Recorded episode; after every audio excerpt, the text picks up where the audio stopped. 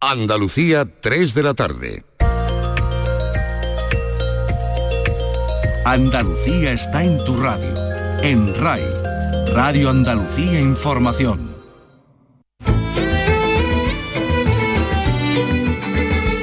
En RAI, Andalucía es cultura. Con Antonio Catón. Un saludo amigos. Por silencio, por favor. Acción. La fábrica de artillería de Sevilla se transforma estos días en la cárcel modelo de Barcelona para el rodaje de Modelo 77, la nueva película de Alberto Rodríguez. Cuenta la historia de un joven contable que está encarcelado y pendiente de juicio por cometer un desfalco. El guion de Rafa Cobo y encabezan el reparto Miguel Herrán y Javier Gutiérrez. Enseguida estamos en el rodaje con Vicky Román, pero hay más porque vamos a felicitar a la coreógrafa, bailarina, creadora Blanca Lee eh, de Granada, premiada en la Bienal de Venecia por su espectáculo Leval de París, que a una danza y realidad virtual. También visitamos el IAPH, el Instituto Andaluz de Patrimonio Histórico, donde hoy se han recibido dos cuadros para ser restaurados. Patricia Zarandieta, buenas tardes. Buenas tardes. Estos tres óleos sobre tablas representan al Salvador, San Bartolomé y San Felipe. La consejera de Cultura, Patricia del Pozo, ha destacado su importancia histórico-artística. Anónimo, no conocemos la autoría, pero de un gran valor artístico, que ingresan aquí durante un año aproximadamente para su recuperación y para su puesta en valor. Con un coste de unos 20.000 euros serán sufragados por la Universidad Loyola de Andalucía. Estará con nosotros el director de Icónica Fest, el primer festival boutique de Sevilla, que va a traer a la Plaza de España de la capital andaluza a voces como la de Rafael, Chúquero, Carla Bruni o los Gypsy Kings y otra voz.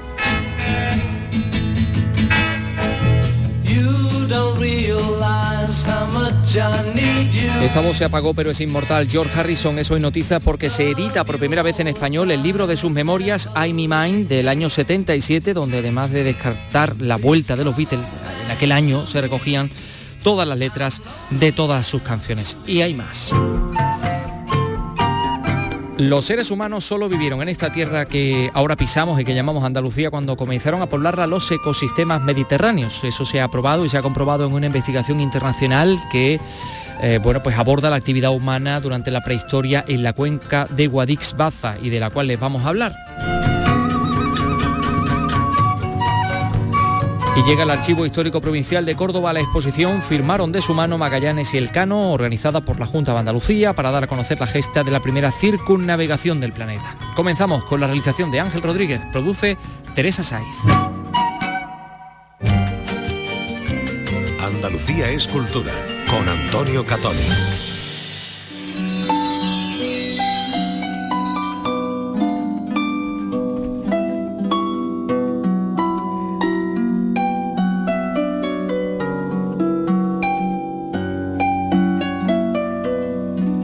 Es la música de Leval de París, la edición número 78 de la Bienal de Venecia, pues se ha saldado con, premios, con reconocimiento para la coreógrafa, actriz y directora granadina Blanca Lee, que ha recibido el premio a la mejor experiencia de realidad virtual con esta obra, con Leval de París, una historia de amor interactiva de 35 minutos en la que se utiliza la realidad virtual ambientada en la capital francesa.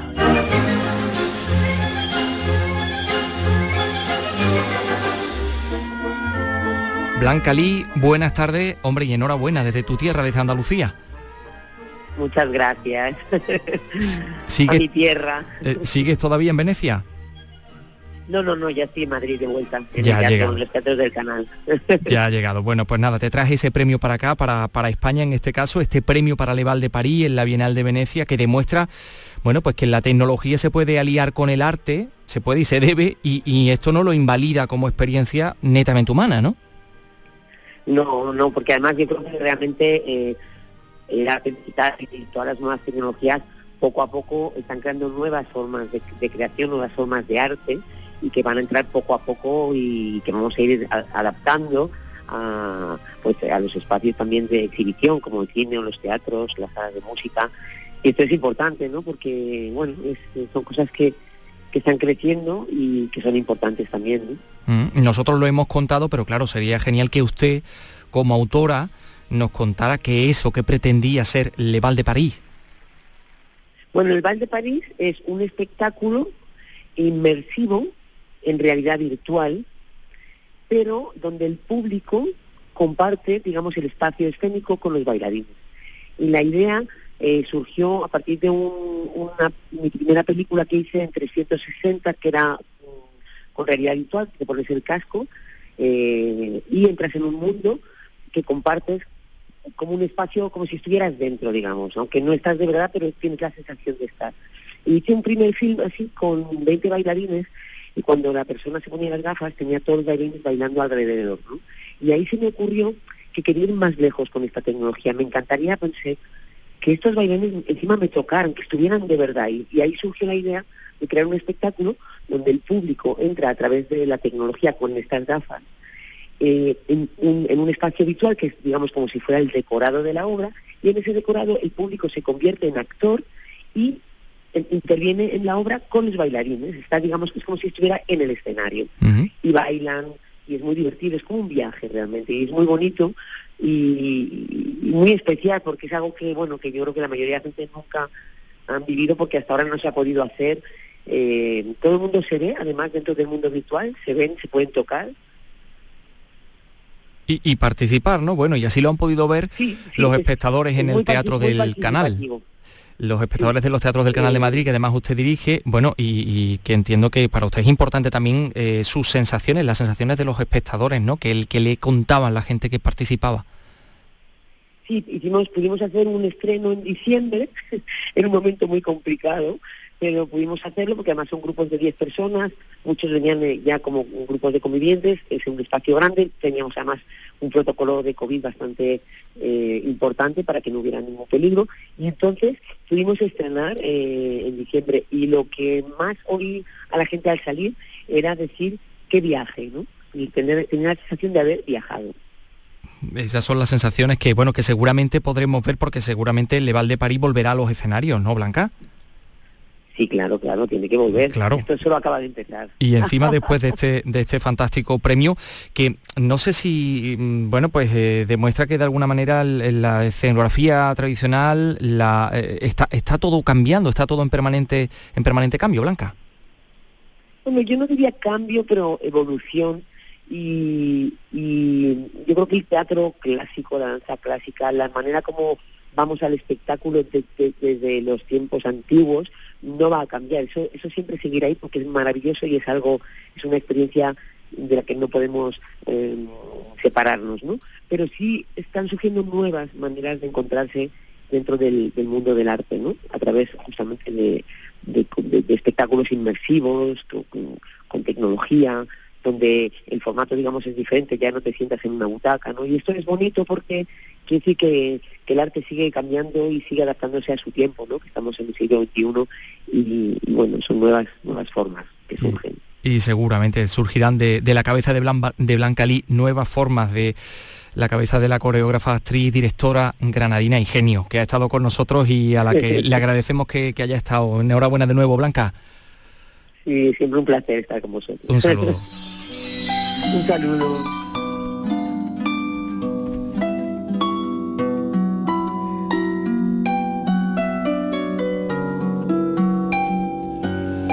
Bueno, pues no es la única buena noticia que nos ha dado la Bienal de Venecia.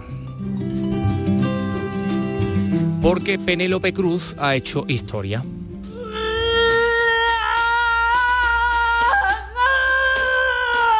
A mí me encanta la idea de tener un hijo contigo, Yanis, pero no sé si puedo permitírmelo ahora. No es cuestión de si podemos permitírnoslo, es cuestión de que ya está aquí. Se ha convertido en la primera actriz española en ganar la Copa Volpi a Mejor Actriz por su actuación en la película Madres Paralelas de Pedro Almodóvar, cuyo tráiler estamos escuchando. También es histórico el galardón conseguido eh, como decimos, eh, por Penélope Cruz. La última cinta de Almodóvar es una historia en torno a la maternidad, un trabajo intenso, el más difícil de la actriz madrileña, así lo ha dicho ella. Es un honor poder ser parte de algo tan especial y tan importante, porque lo que cuenta es muy importante. Y si era consciente de que me enfrentaba a un personaje difícil, quizá el más difícil hasta ahora, pero no es algo que haya hecho sola, ni mucho menos. Hemos tenido meses de ensayos con él, es un artesano, ¿no? Y de eso ya queda poco en el mundo y, para mí eso es oro. La actriz, bueno, pues agradecido a todo el reparto, a su marido, a sus hijos, especialmente a las madres paralelas de su vida, su madre, la mejor maestra y amiga, y su suegra Pilar Bardem, reciente fallecida, recientemente fallecida, y de quien dijo que eh, hizo mucho por los actores españoles. To two other parallel mothers in my life. My mother Encarna, the best values, the best teacher, and my best friend. I love you, Mama. And my mother-in-law, Pilar Bardem, who left us two months ago. Esto va por ellas dos y por todas las madres. Muchísimas gracias. Thank you so much.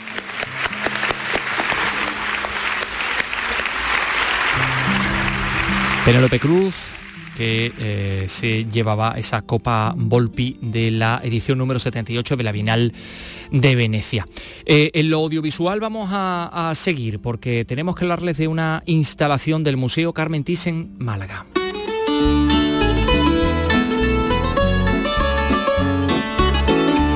Una de las primeras actividades que ha lanzado la Pinacoteca tras la vuelta de las vacaciones para reforzar su oferta cultural. Rosa Rico nos da más detalles. En Málaga, adelante.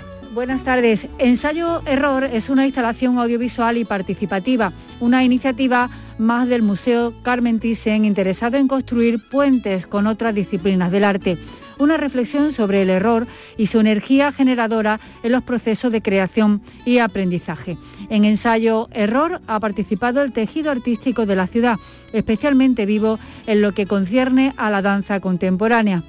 Además de otras artistas, Jimena Carnevale, Mar Suárez, Lula Amir y Olga Magaña colaboran en esta nueva propuesta cultural abierta al público en la Sala Noble del Museo hasta el 12 de octubre. Pues ya lo saben, en el Museo Carmen Thyssen Málaga. Y nos vamos eh, al rodaje, al rodaje de Modelo 77, el octavo largometraje de Alberto Rodríguez. Bueno, el prestigioso cineasta andaluz, ya saben ustedes, ganador de tres premios Goya, que regresa al largometraje con, con esta modelo 77, que cuenta la historia de un joven contable que está encarcelado, está pendiente de juicio por cometer un defalco y que se enfrenta a una posible pena de entre 10 y 20 años. Eh, pero estamos en el año 1977 eh, y eh, en la cárcel modelo de Barcelona pues impera de alguna forma la ley del más fuerte. En la Real Fábrica de Artillería de Sevilla se ha recreado esa cárcel modelo. Eh, ahí están trabajando en estos momentos pues los actores Miguel Herrán o Javier Gutiérrez que encabezan el reparto.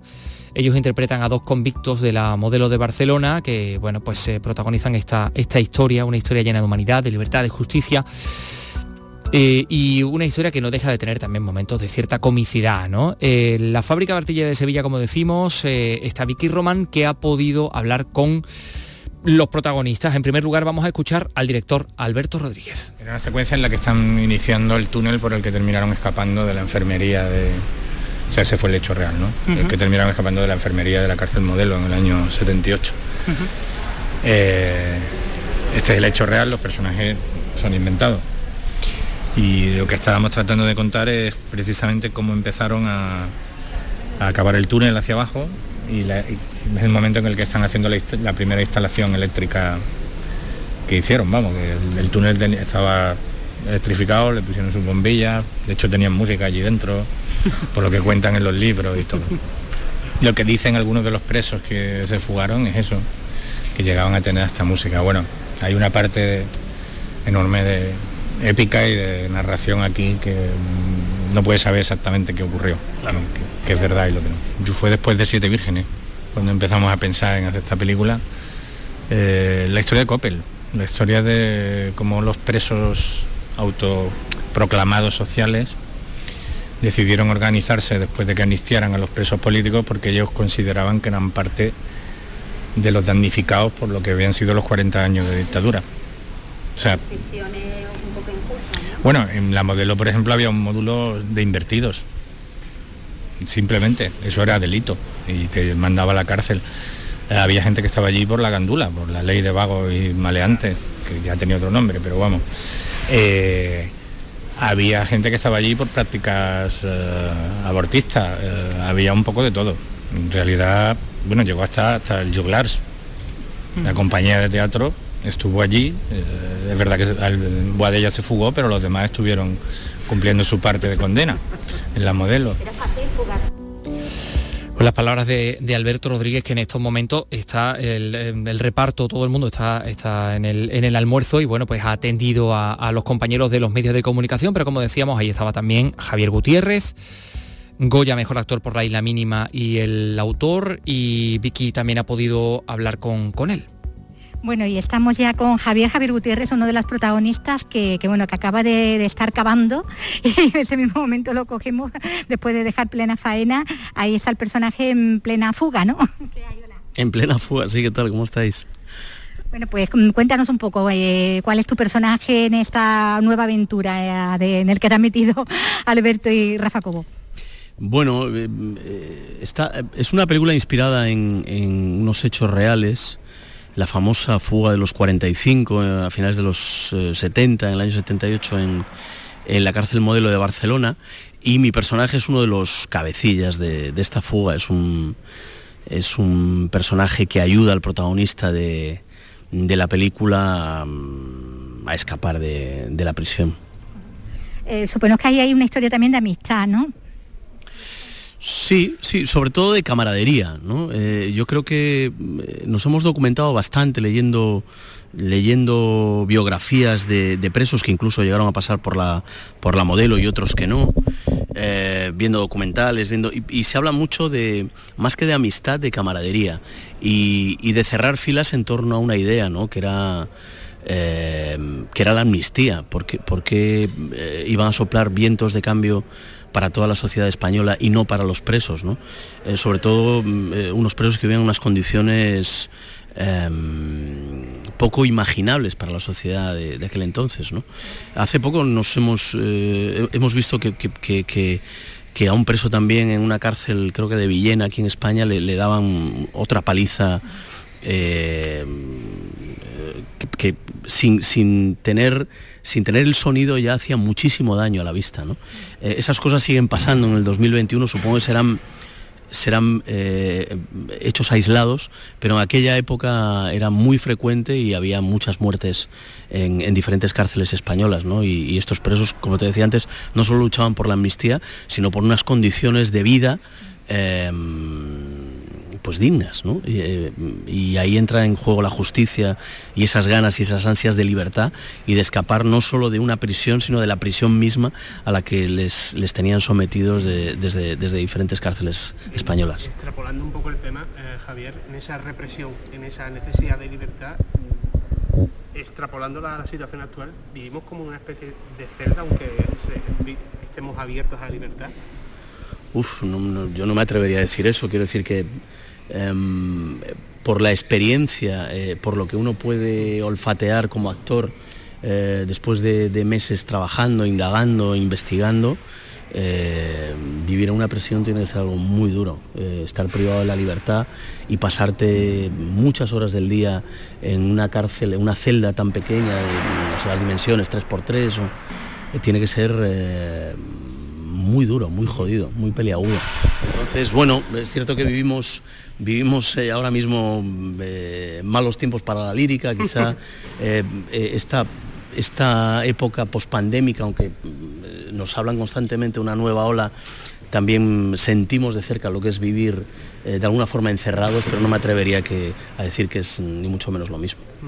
Javier, hemos visto imágenes tuyas con, uno de los personajes reales, entiendo en el que se inspira un poco el tuyo para la caracterización. Sí, sí, ¿Qué, te aportó el conocer a esta persona?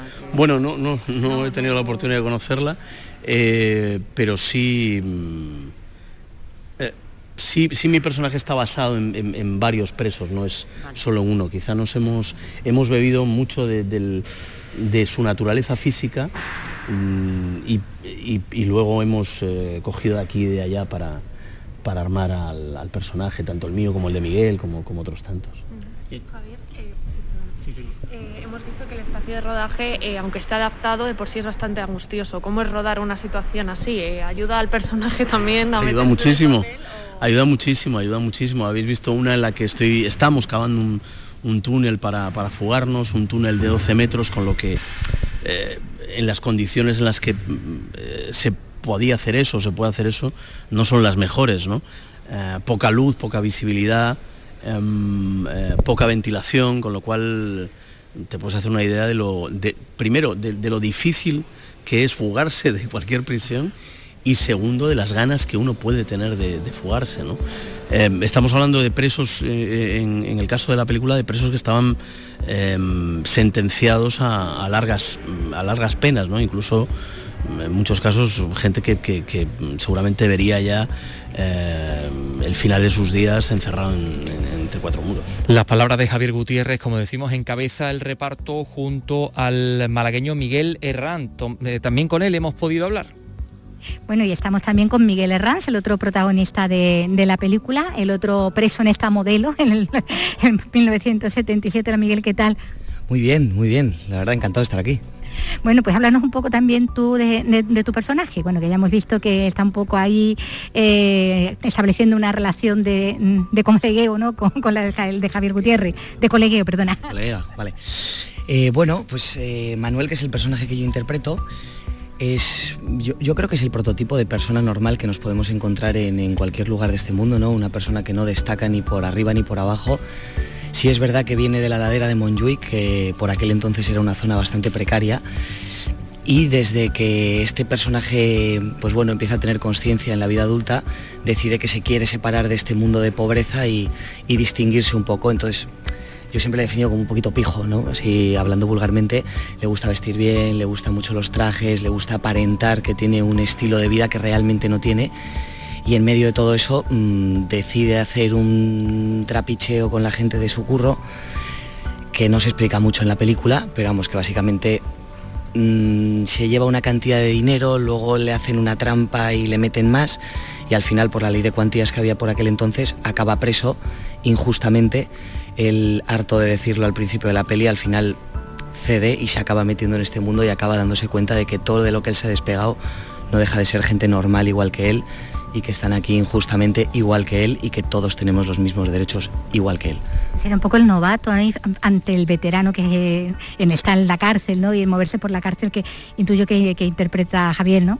Hombre, claro, el, personaje de Javier que es Pino, eh, es un tío que se maneja muy bien en la cárcel, lleva un montón de años, sabe cómo funcionan todos los códigos aquí dentro.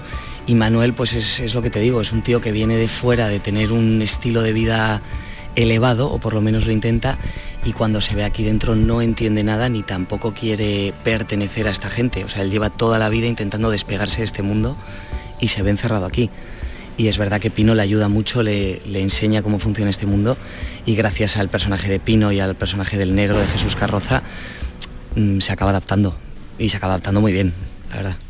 En términos vulgares, menudo pelotazo para Miguel Herrán me refiero, eh, estar en una producción con Rafael Cobos, Alberto Rodríguez y Javier Gutiérrez.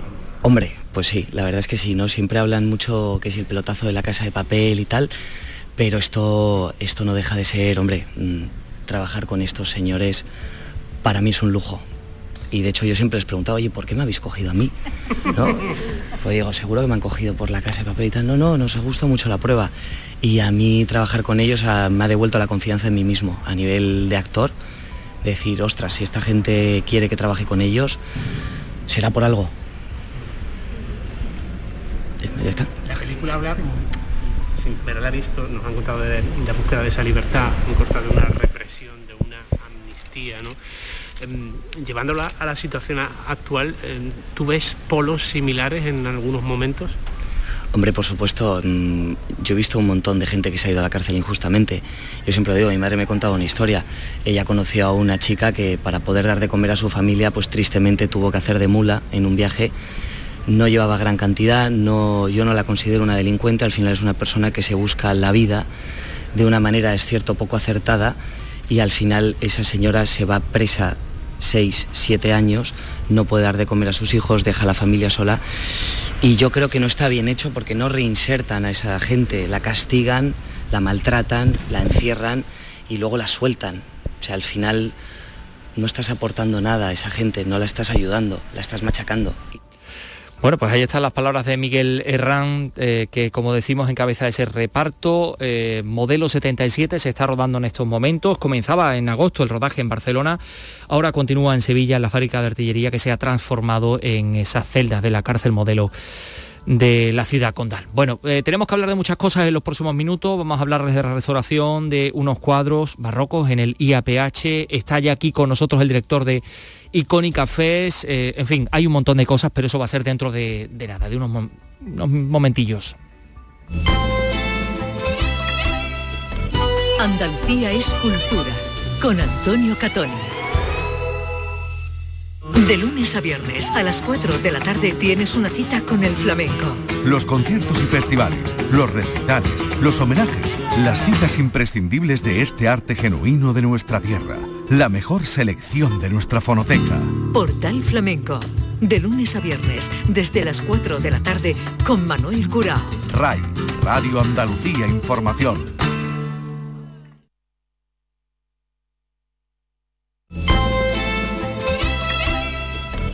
Andalucía es cultura, con Antonio Catoni.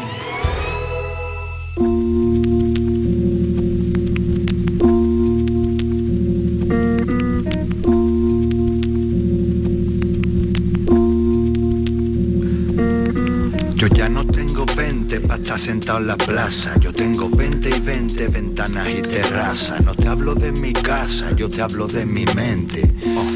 ¿Quién eres tú para saber lo que pasa? Te estoy montando un tente y dándote calabaza. Si piso calabozo por pegarle a un agente, yo veo mucha coraza, muy poco delincuente. Mierda para toda la gente, yo ya perdí la pues empiezan SFDK, los sevillanos que van a estar en Icónica Fest, el festival que se va a celebrar entre el día 22 de septiembre y 10 de octubre, del cual vamos a hablar pero lo primero de todo es hablarles de la ley del flamenco que mañana pasa por el Consejo de Gobierno de la Junta de Andalucía.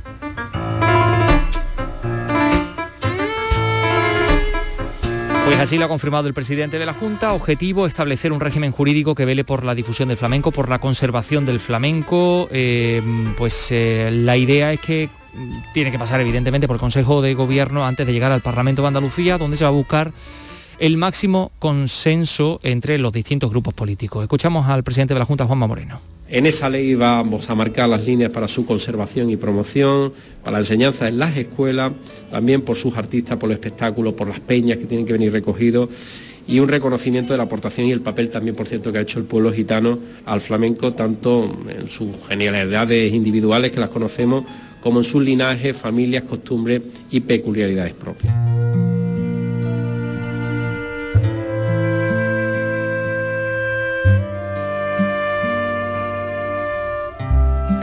Bueno, pues también en el ámbito institucional eh, en Andalucía, el IAPH, el Instituto Andaluz de Patrimonio Histórico, ha presentado hoy los trabajos de restauración de tres pinturas sobre tablas del siglo XVII, pinturas de autor desconocido.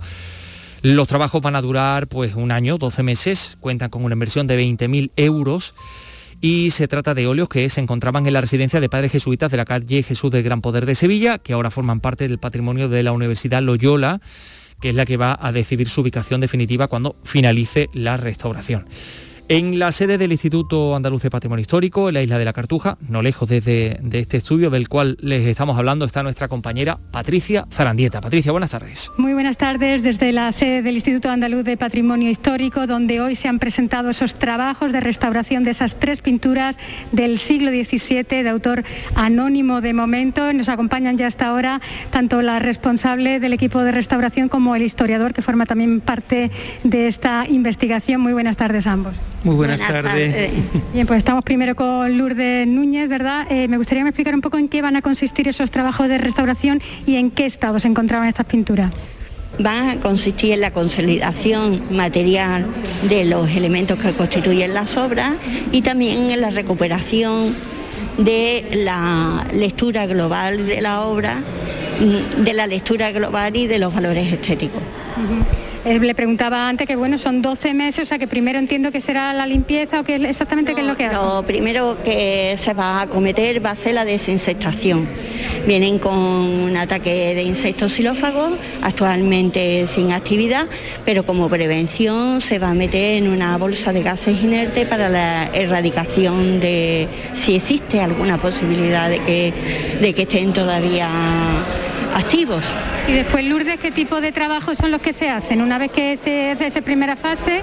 Una vez que, se, que ya se han desinsectado, pues entonces lo que se hace es que se, se desmontan de lo que son los marcos y se trata por una parte el marco y por otra parte la tabla. Y lo primero que se hace es proteger la superficie para que todos los tratamientos que se hacen después en el soporte, toda la manipulación, no mm, incida en lo que es la superficie del lienzo. Las obras, vamos a describirlas para esas personas que no están escuchando, exactamente qué representan. Gabriel Ferreras, historiador. buenas tardes de nuevo. Pues la representan el Salvador del mundo, Cristo, diríamos que presidiría como el retablo donde estaban ubicadas, y después nos quedan dos apóstoles de los doce, pues nos queda San Bartolomé, que claramente se ve por su iconografía que porta un cuchillo, porque fue, mm, fue diríamos, pues le quitaron toda la piel, fue el martirio que le hicieron, y después estamos en duda si es San Felipe o San Pedro la otra tabla. Tenemos que analizarlo, pues los atributos y también por el color de la indumentaria y todo eso, pues nos aportará eh, situarlo cronológicamente qué apóstoles son. De momento, ¿qué certezas tenemos y qué incertidumbre sobre la autoría? Pues sobre la autoría tenemos casi toda la incertidumbre del mundo. Sí sabemos que es una obra de primera calidad porque está hecha fantásticamente, pero de, la autoría no sabemos de dónde procede el retablo. Tendremos que ah, utilizar la metodología que utilizamos los historiadores en el Instituto Andaluz de Patrimonio, que lo primero es recopilar toda la bibliografía que exista, que existe poco por lo que llevamos, y archivos también de la compañía, incluso con consultar en Roma las cartas anuales de, la compañía, después será el estudio comparativo mm, de, autor, bueno, de la escuela, taller, cosas que nos recuerden o que se aproximen al autor de la obra, ¿no? Sabemos que, bueno, es como un seguidor de Murillo, de la época de Murillo aproximadamente, entonces tendremos que revisar todos esos autores. Y por último, pues mm, con los métodos físicos y químicos de examen, pues haremos también, bueno, analizar la capa de preparación, eh, los pigmentos que se han utilizado, todo eso también nos dará mucha información. Porque estas tres pinturas nos decían, formaban parte de un retablo que se encontraba ¿dónde? Pues el retablo no sabemos de dónde se encontraba, revisaremos todas las casas de la compañía que tienen en Sevilla, pero se de la compañía de Jesús, efectivamente, de los jesuitas, pero sí mm, veremos que bueno, lo que sabemos es que estaban desde 1970 se encontraban en la residencia de Jesús del Gran Poder frente a la capilla doméstica que tenían los sacerdotes en la residencia, en la primera planta, pues de ahí se encuentran. Se sabe también que los marcos son modernos, son de esos años, de los años 70 del siglo XX y poco más. Trabajo minucioso el que tienen por delante, ¿verdad? Hombre, sí, la verdad es que sí. Pues a Lourdes Núñez y a Gabriel Ferrera, muchísimas gracias a ambos por atendernos. Muy bien, gracias a ustedes. Pues sí, gracias a los profesionales del IAPH por esta eh, eh, labor que, están desarrollando. En la presentación de los trabajos de restauración, la Consejería de Cultura se ha mostrado optimista en cuanto a la recuperación de aforos y visitas culturales según avance la vacunación frente a la pandemia. Patricia del Pozo ha destacado que en los seis primeros meses del año más de 800.000 personas han visitado los 19 museos, 8 conjuntos y 23 enclaves arqueológicos de Andalucía. Yo creo que podremos tener un otoño, en fin, un otoño, un invierno con, esperanza poder seguir, ¿no? Ya tenemos un montón de capitales en nivel 1 que nos permite trabajar con muchísima, holgura en comparación con otros momentos, ¿no? De estos meses atrás pues ahí están las palabras de la consejera de Cultura, son las 3 y 33. Andalucía es cultura, con Antonio Catoni.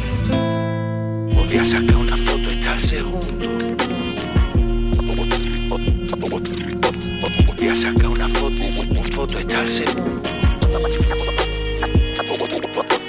Voy a sacar una foto, foto,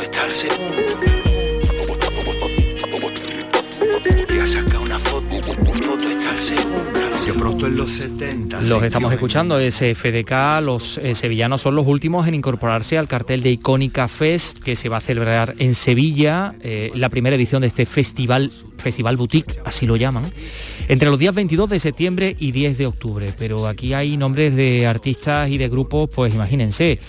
Por ejemplo, está también esta otra voz.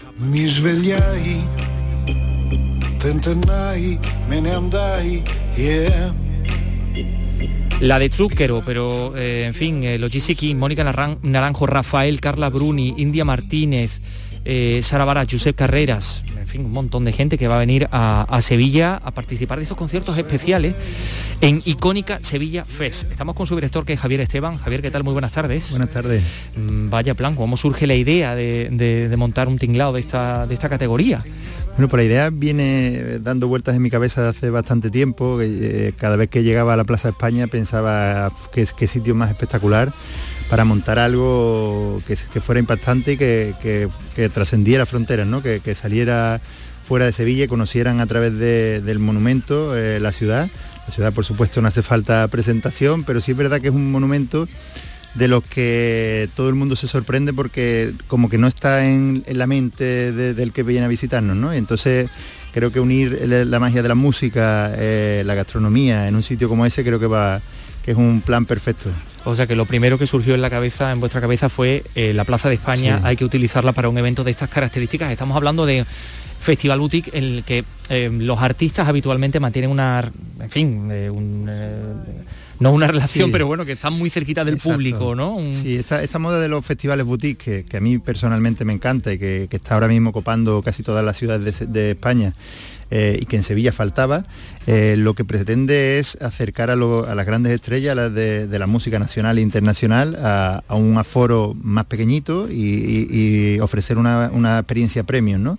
En este caso combinamos patrimonio cultural y, natural, como es el Parque María Luisa y, la Plaza de España, y, a ello le unimos la parte gastronómica, eh, en la que tendremos seis puntos de restauración con restaurantes muy conocidos de la ciudad y, se combinará esa, parte ¿no? de comida, de, gastronomía, música y, disfrutaremos del entorno, ¿no? que la Plaza de España se puede pasear, se puede ir a, visitarla, pero bueno, la vamos a, compartir ahora mismo activamente disfrutando de todo esto.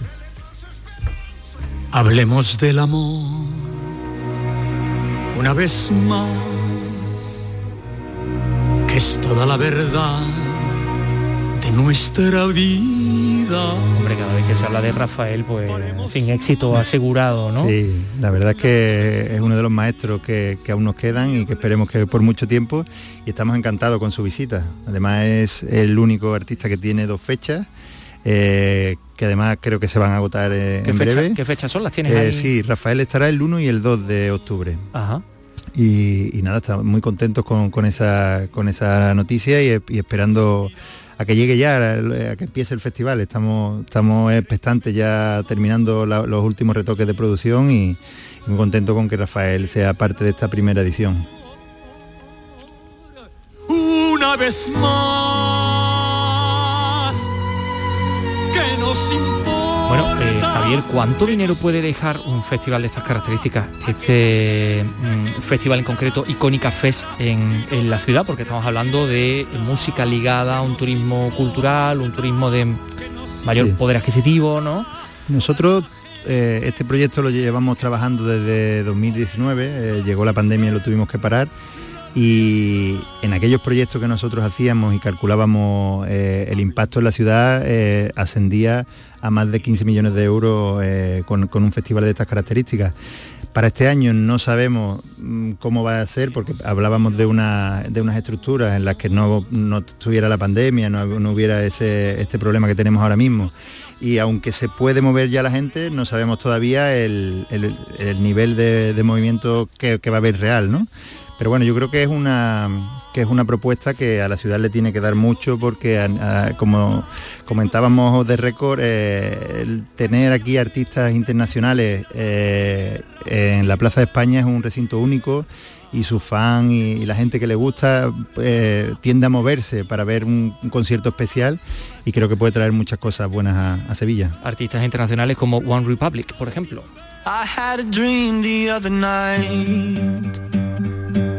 About how we only get one life. It woke me up right after two. I stayed awake and stared at you so I wouldn't lose my mind. And I had the week that came from hell.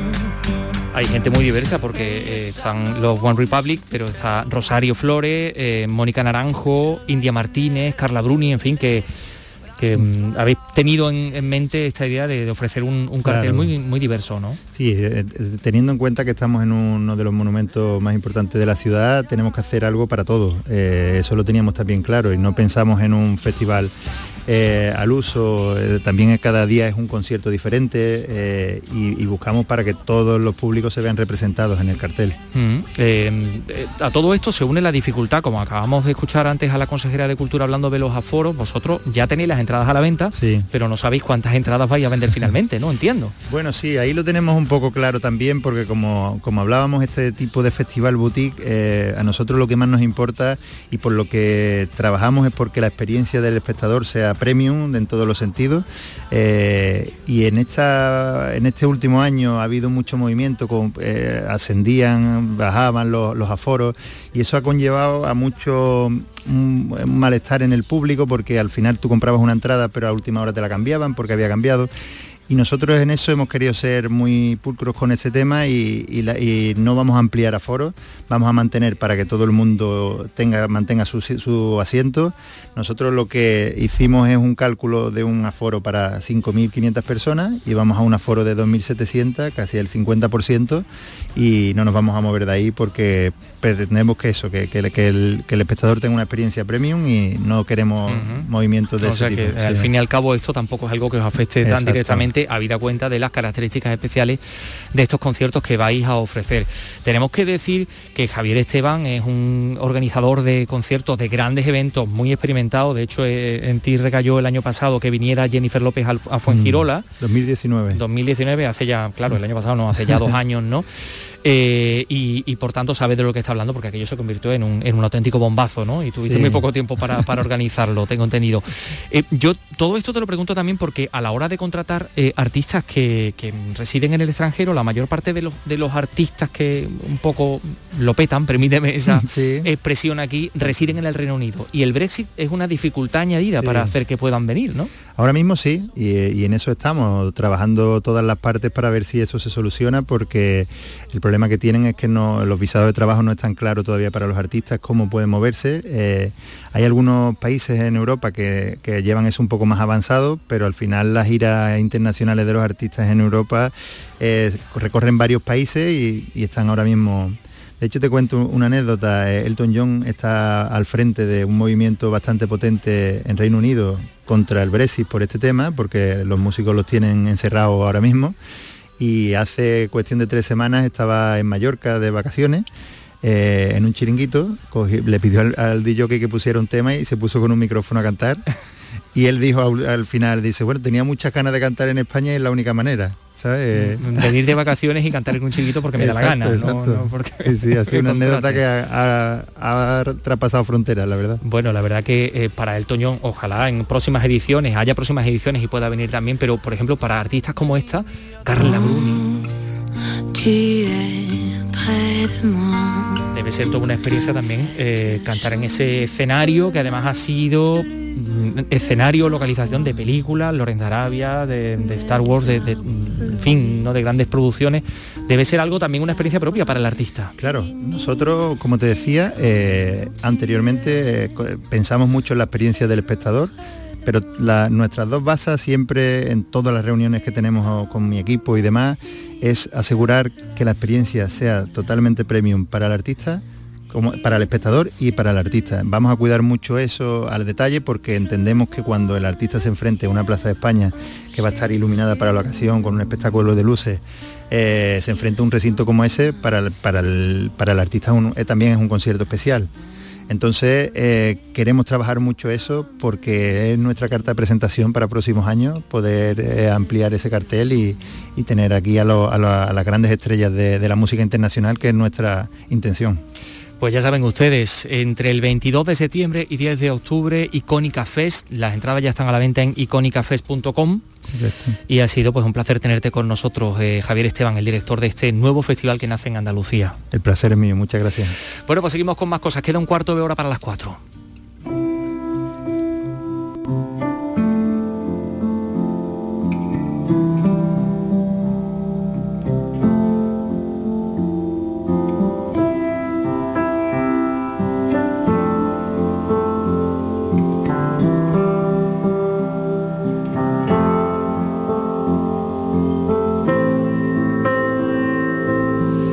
Pues eh, tenemos que hablarles del Instituto Cervantes. No siempre tenemos la oportunidad de ver juntos en este instituto a dos maestros de la literatura contemporánea en español, el escritor nicaragüense premio Cervantes Sergio Ramírez y también el escritor cubano y premio Princesa de Asturias de las Letras Leonardo Padura. Ambos han dejado sus legados en la caja de las letras del Cervantes Padura ha dejado algo que significa mucho para él. Ramírez, que ya tiene su rincón, pues ha sido el encargado de depositar a la vez el legado de un compatriota suyo como es Rubén Darío.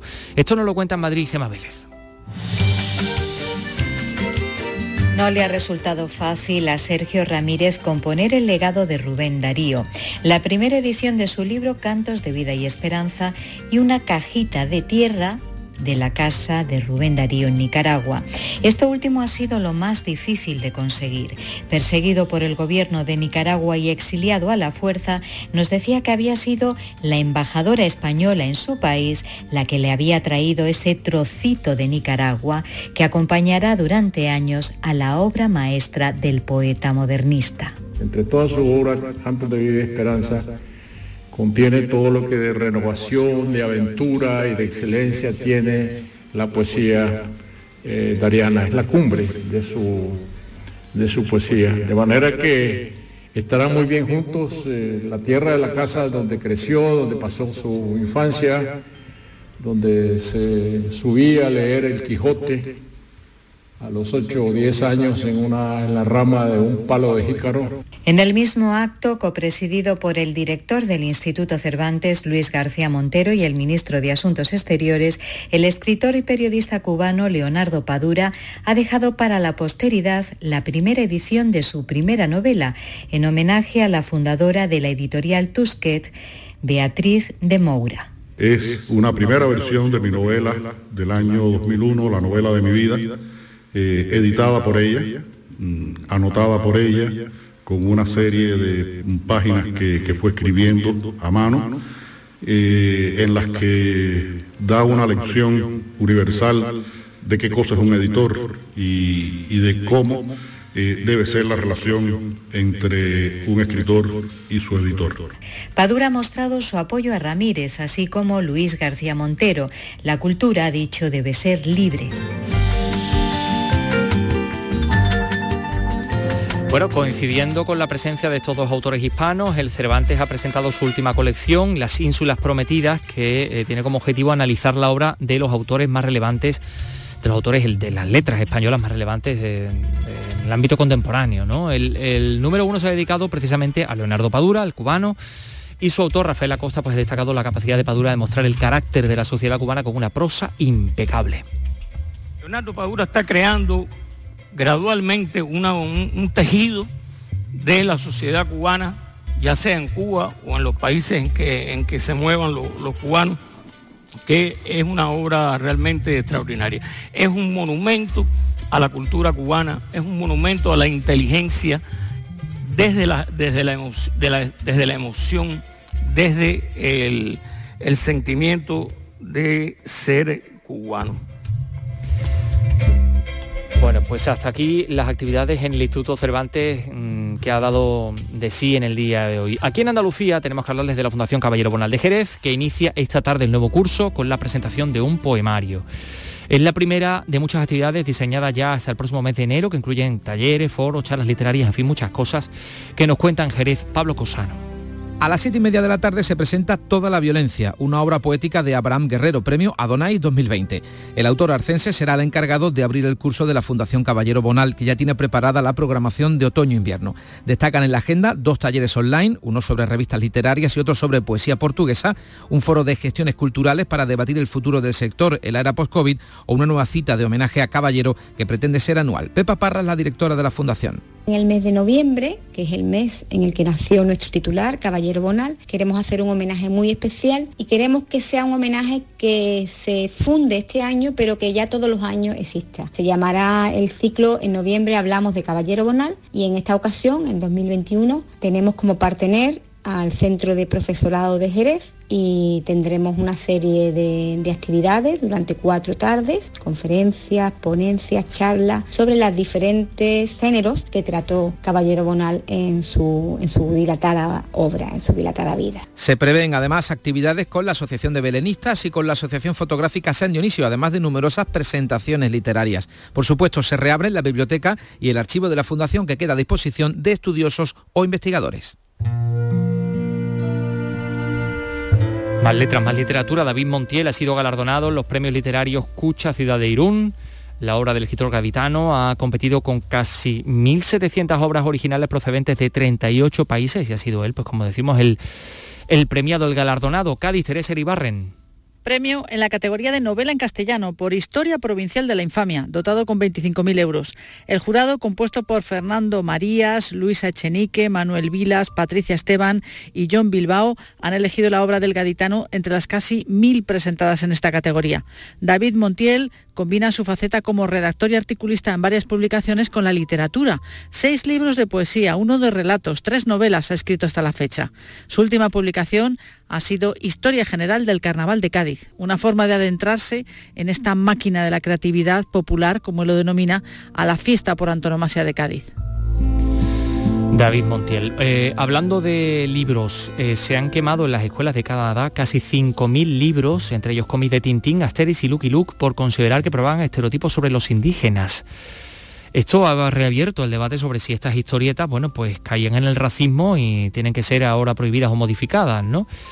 Eh, el caso es que mm, Canadá está inmersa en una especie de proceso de revisión o de enfrentamiento con su pasado racista y todo también a raíz del descubrimiento de restos vegetales de niños indígenas canadienses en una antigua residencia escolar en el que los aborígenes fueron internados a la fuerza durante casi 80 años. Pero claro, que esto lleve a quemar cómics de Asterix o cómics de Tintín, en fin, esto es, esto es otra cosa. Quedan nueve minutos para las cuatro. Andalucía es cultura, con Antonio Catoni.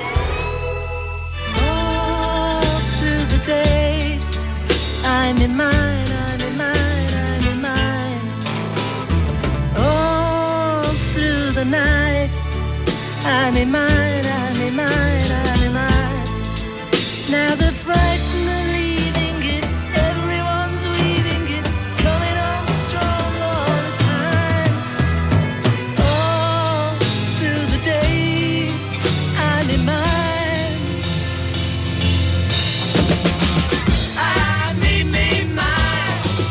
Se publica por primera vez en español el libro de George Harrison, I Me Mine, que lleva efectivamente el título de esta, de esta canción de George Harrison, pero de la época de los Beatles. Ese libro escrito en el año 1977, publicado en el año 1980, un sello llamado Genesis sacó al mercado esta edición de coleccionista, firmado además por, por George Harrison, un volumen bueno, pues que iba a ser, eh, que iba a ser eh, mítico, un volumen también por otra parte bastante caro, ¿eh? Bastante, con un precio bastante alto y se incluía en él una serie de memorias, una especie de memorias de George Harrison y también acompañado a las letras de todas sus canciones, tanto las de su época de los Beatles como las canciones, mm, en fin, en solitario, ¿no? En su carrera en solitario. En él decía, allá por el año 77, algunos años antes del asesinato de John Lennon, pues que la vuelta los Beatles era absolutamente imposible y contaba algunas cosas pues de su, de su etapa, ¿no? Eh, su eh, viuda, Olivia Harrison, también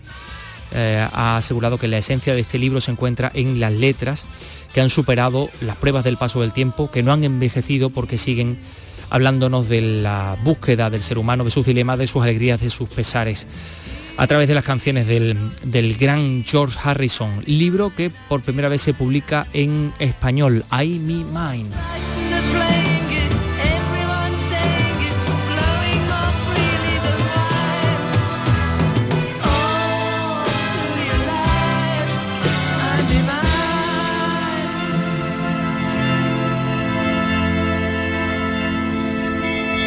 Hablamos de historia.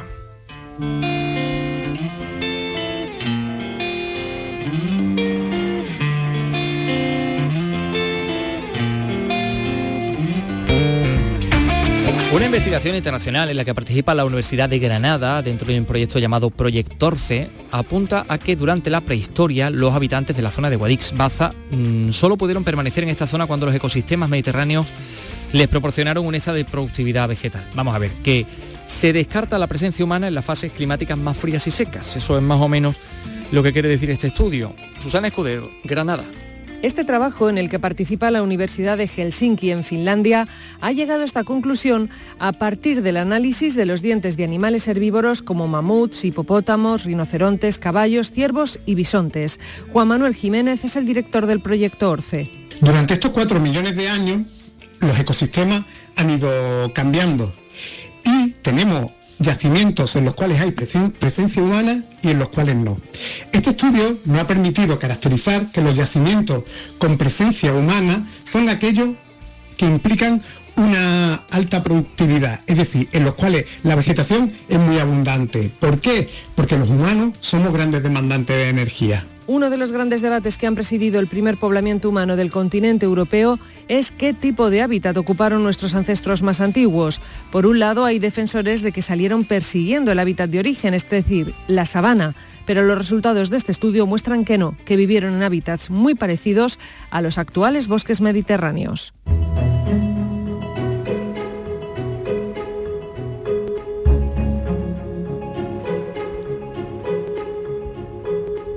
Y Córdoba se suma a la celebración del 500 aniversario de la primera vuelta al mundo de Magallanes y Elcano. Hay una exposición, firmaron de su mano Magallanes y Elcano, ese es el, título, el nombre de la exposición, organizada por la Junta de Andalucía, que en estos momentos está abierta y bueno, pues dispuesta a que los cordobeses visitantes la visiten en el Archivo Histórico Provincial. Córdoba, José Antonio Luque. Esta muestra sobre la circunnavegación tiene un carácter eminentemente pedagógico y está compuesta sobre todo por material de navegación y un importante conjunto de legados y documentos del Archivo Provincial de Sevilla que reflejan lo que ocurrió con las naves antes y después de la gesta y cuáles fueron las difíciles condiciones que tuvieron que superar. Entre ellos se encuentra un fragmento del Testamento de Magallanes. Cristina Casanueva es la delegada provincial de Cultura y Patrimonio. El único fragmento que, hasta la actualidad se conoce del Testamento de Magallanes que además ha sido restaurado recientemente por el Instituto Andaluz de, Patrimonio Histórico de la Junta de Andalucía. La exposición se ha instalado en el Archivo Histórico de la calle Pompeyos, donde podrá visitarse todas las mañanas de lunes a sábados hasta el 23 de octubre.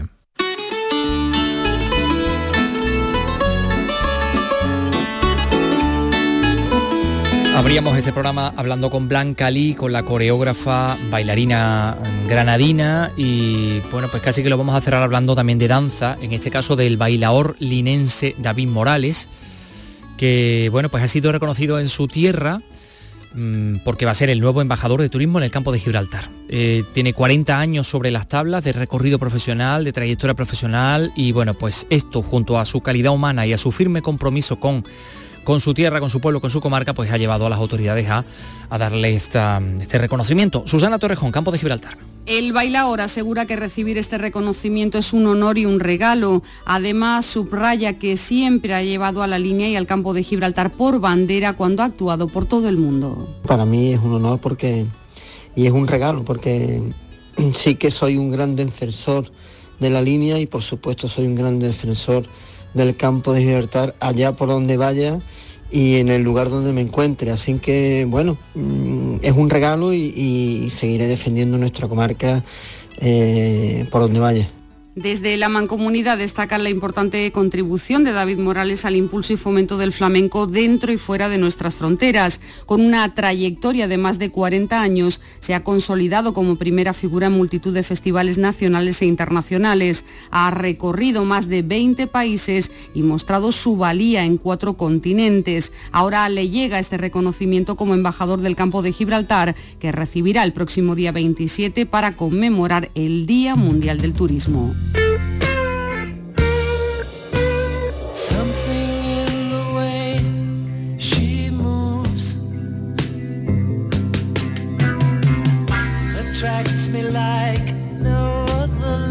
Hay algo en su forma de moverse que me atrae más que cualquier otro, que me atrae más que cualquier otra otra persona, otro amante, ¿no? Otra amante en este caso. Dicen que esta es una de las más bellas canciones de amor jamás escritas por George Harrison. Acaba de ser publicada su biografía, ese I Me Mine en español, seguramente se convertirán en superventas. Nosotros les dejamos con este tema, ahora llegan en punto las noticias, mañana regresamos a las 3 de la tarde en Andalucía es Cultura. Adiós.